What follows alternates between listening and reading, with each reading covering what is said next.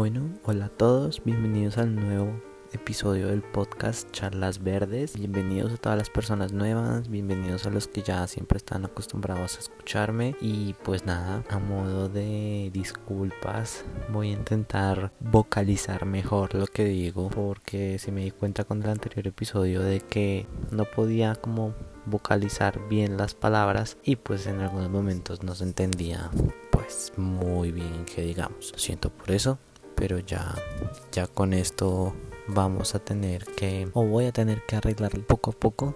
Es como porque me emociono con el tema y se me olvida cómo llevar ciertas pausas. Por eso. Pero ya de resto pues estamos aquí y pues entonces vamos a hablar de un tema que uy, que sí que en estos tiempos ha estado en boca de todos de que todos han opinado, de que todos han dado su punto de vista. Y creo que es tiempo de que yo de mi punto de vista acerca de este problemita que tenemos, que se nos viene encima poco a poco, pero que, en realidad no sabemos cómo cargarlo y es la misma pregunta que tenemos en el título, la economía o la vida. Y yo ya estoy seguro que más de uno va a estar diciendo que obviamente la vida, que no sé qué, otros van a estar diciendo no, pues obviamente la economía, pero pues como con muchas más influencias hacia la vida, ¿no?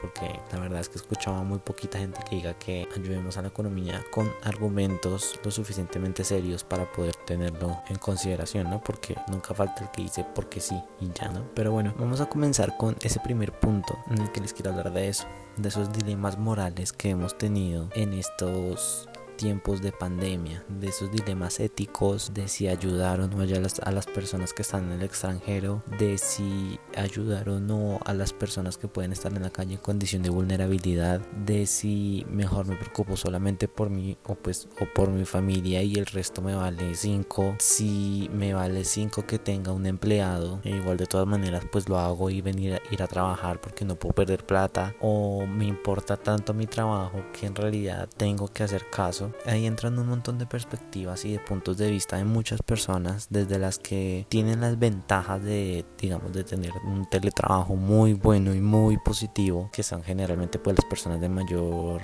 ingreso económico y pues luego están las personas de en condición de vulnerabilidad o de bajos ingresos que esta situación les ha traído unos problemas inmensos que digamos educativamente hablando o académicamente hablando universidades, digamos aquí en Bogotá varias universidades han encargado de dar ese apoyo a las personas que no tienen cómo poder tener unas clases virtuales, que no tienen internet en la casa o pues diferentes razones por las que no podrían tomar una clase de forma adecuada y virtual. Hay algunas oficinas que han decidido pues teniendo en cuenta el tipo de trabajo que tienen, pues en algunos casos suspender actividades, en otros casos teletrabajo, en otros casos pues han tenido la, la mala suerte se podría decir de que han tenido que cerrar y pues dejar sin empleo a muchísima gente. Pero pues son muchos escenarios que están pasando al mismo tiempo y en muy poco tiempo porque en cuestión de dos semanas, tres semanas, el desempleo aumentó. Las personas no sabían qué hacer, las personas no sabían cómo poder trabajar, no sabían cómo adelantarlo. Algunas sí sabían que, digamos, vuelve juega son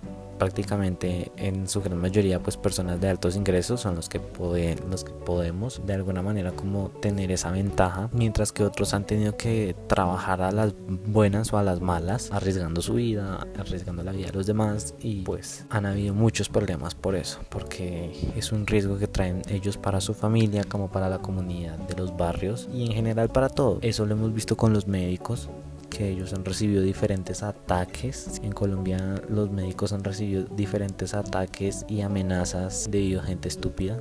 Sí, hay que decirlo, gente estúpida. Que les entra la paranoia y entonces no quieren tener a un vecino doctor porque les trae el virus supuestamente. Cuando los doctores son las personas que están protegiéndonos y ayudándonos a poder pasar esta pandemia para las personas infectadas y poder sobrellevar la muerte para las personas que pues lamentablemente no pudieron sobrevivir al virus, ¿no? A eso me refiero. Aquí en Bogotá pues esa situación se ha visto un poquito y pues se han tomado medidas, pero pues igual es como un poco absurdo esa situación. Aquí entramos ya después de ese pequeño contexto de lo que las perspectivas nos dan acerca de las diferentes vidas dentro de Bogotá especialmente, entramos a una pregunta y que quiero que cada uno la responda a su manera. No quiero que lo pongan en los comentarios, no quiero, no, piénsenlo y dense argumentos. Principalmente es eso, pensemos de forma racional y pensemos de una manera en la que los argumentos puedan terminar dándonos o una razón positiva o una negativa. Pero mi pregunta es, ¿lo políticamente correcto está influyendo para mal? ¿Hasta qué punto lo políticamente correcto en realidad es la solución a todo. ¿Hasta qué punto en realidad lo políticamente correcto nos está llevando a otro problema más grande? Piénsenlo. Piénselo por un segundo. Desde mi punto de vista, les puedo decir que esta situación de lo políticamente correcto está influyendo de muchas maneras, muchísimas y más que todo en un contexto de nuestro país como tal, país del tercer mundo, que la gente no entiende seguir órdenes, seguir condiciones y seguir sugerencias para poder proteger su vida, ¿no?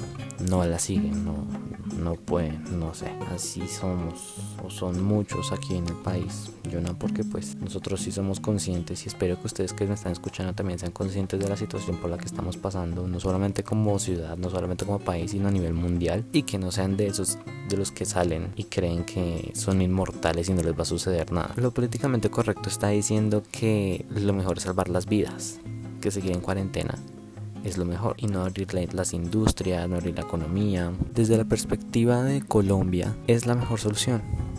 Es la mejor solución. ¿Y por qué digo eso? Porque la cultura colombiana tiene esa mala fama que muchos ya conocerán, no sé si no la conocerán. Los colombianos saben a qué, a qué me refiero. Y es eso de la malicia indígena de alguna manera. Creemos que porque podemos explotar a personas, entonces no les va a pasar nada. Creemos que todo es un chiste y entonces muchas veces decimos que no, que eso no pasa nada, entonces siguen como si nada. Y esa situación se está empezando a ver acá con las medidas que se están tomando para reactivar la economía. Muchas personas en realidad no son conscientes de lo que en realidad está pasando. Entienden que muchas tienen que digamos, tienen que salir, tienen que salir a trabajar, porque sí, porque simplemente no se pueden quedar sin trabajo. Sí, eso se entiende, es completamente normal. Pero hay otras personas que son bastantes, bastante más de las que yo habría pensado, que piensan que esto es un juego, que piensan que esto es solamente para joder la vida, que haber tenido una cuarentena bueno, que todavía estamos en cuarentena, solo que pues ya puede salir mucha más gente, es un juego de niños. Que eso no se tiene que, no se tiene que, ¿para qué? No tiene sentido. Desde mi punto de vista, aquí, exactamente como venía diciendo, no es bueno abrir la economía, para nada porque nosotros no somos capaces de seguir las recomendaciones, así de sencillo. Países del primer mundo que tienen un nivel cultural muy, muy amplio y muy fuerte, como lo es Alemania, como lo es Suiza, como lo son todos esos países de Europa, sí lo pudieron hacer, sí pudieron continuar con la economía sin una cuarentena. ¿Por qué? Porque saben y tienen la cultura de primero porque saben perfectamente de que evidentemente el virus no es un juego de que el virus es de cuidado y que el que se contagie tendrá unos días o unas semanas muy complicadas. Segundo punto, ellos tienen sus respectivos cuidados, no solamente en el transporte, no solamente en el trabajo, sino que también en bares, en discotecas, en centros comerciales, en todo lado habían varios países que no cerraron, cerraron sus fronteras para evitar que se incrementara más gente contagiada, pero por dentro la economía siguió, siguió sin ningún problema y los infectados fueron reduciéndose poco a poco, porque eso es una cuestión de cultura, cosa que Colombia no tiene y muchos países de Latinoamérica no tienen y por eso es que ahora los casos están disparados y van a seguir disparándose, estoy seguro, van a seguir subiendo, porque la gente no está poniendo atención, no está siendo consciente de lo que está pasando. Ellos creen que por ponerse un tapabocas sencillo ya son inmortales y no les va a pasar nada y no, no es así. Es por eso que en nuestro caso nos toca la opción de la cuarentena, mientras que otros países pueden mantener la economía a flote desde mi punto de vista, si nosotros tuviéramos un poquito más de cultura y de conciencia respecto a todo lo que está pasando, si hubieran sido buenas decisiones abrir la economía como la están haciendo ahorita el gobierno. Pero teniendo en cuenta cómo es el país, es la peor decisión a mi punto de vista. Lo que estamos viendo es eso. Yo lo estoy viendo más gracioso, pero es eso, es una economía titánica. Estamos viendo como poco a poco se nos está yendo al carajo la economía, el país y el mundo prácticamente. ¿Por qué el mundo? Porque la economía está mal, está mal, punto.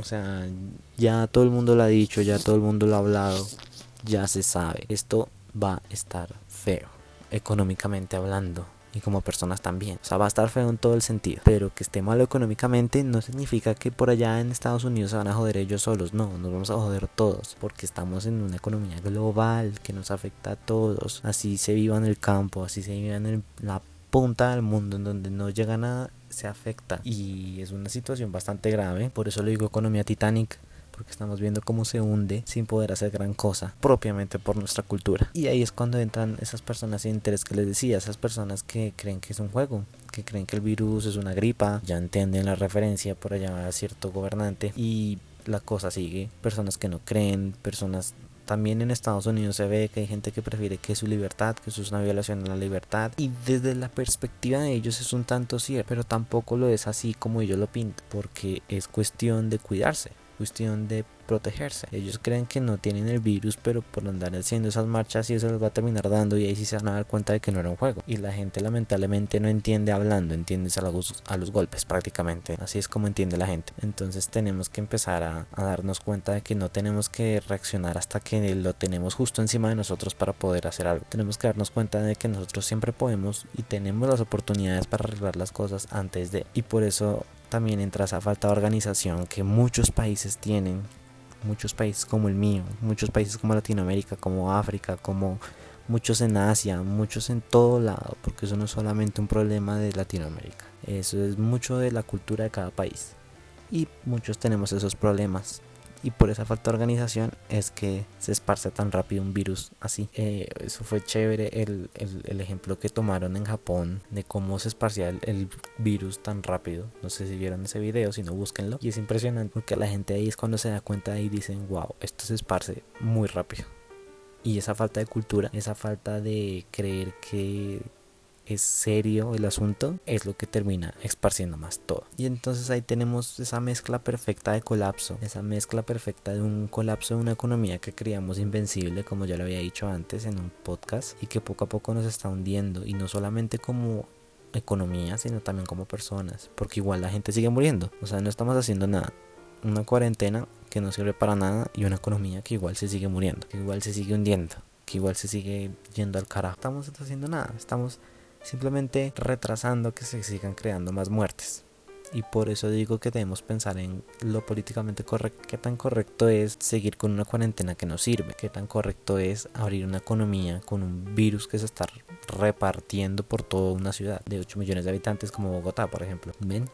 Ahí es cuando entra un valor, un valor diría yo que polémico más que todo, muy polémico, demasiado polémico, porque pues no suena bonito, pero muchos economistas lo dicen y pues todos son repudiados por eso, pero pues es que estamos en un capitalismo y el capitalismo es darle valor a todo, es darle un valor para poder cuantificar, para poder determinar su costo o su beneficio. Y en este caso es cuánto vale una vida humana. Y ahí nos damos cuenta de que el precio es alto.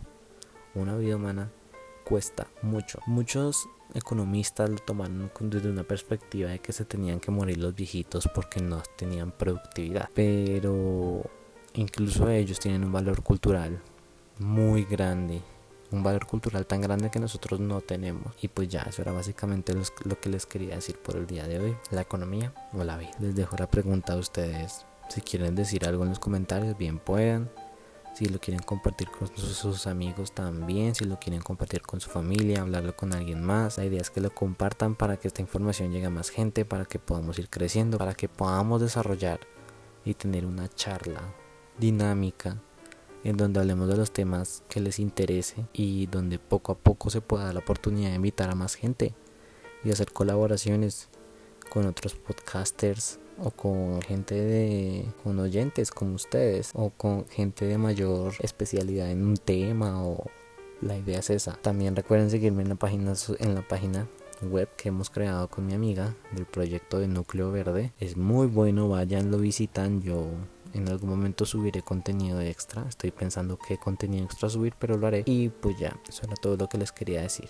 Recuerden seguirme en mis redes sociales, en Instagram como arroba charlas verdes en Twitter como Felipe Raya Piso Puerto 6 y en mi página de Facebook, ya saben cómo se llama Felipe Puerto, y en la página web de Núcleo Verde. El link lo encuentran ahí en la descripción.